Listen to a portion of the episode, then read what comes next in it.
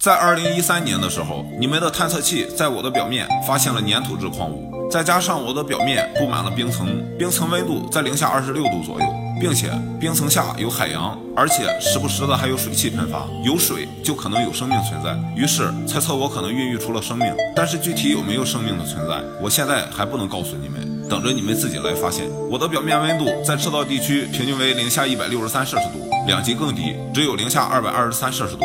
所以表面的水是永久冻结的。但是引潮力带来的热量让我冰层之下的液态水始终保持液态。如果真的是这样的话，我将是除了地球之外太阳系中唯一一个有大量的液态水存在的星球。本人甚是荣幸。除此之外，如果你现在站在我的表面的话，你可以看到高达两千米的壮观喷泉。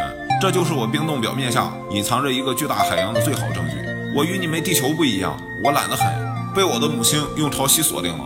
我有一面永远面向母星，可能是我的母亲太喜欢我了吧。一直以来，我都被你们认为是太阳系内除地球之外最有可能存在生命的星球。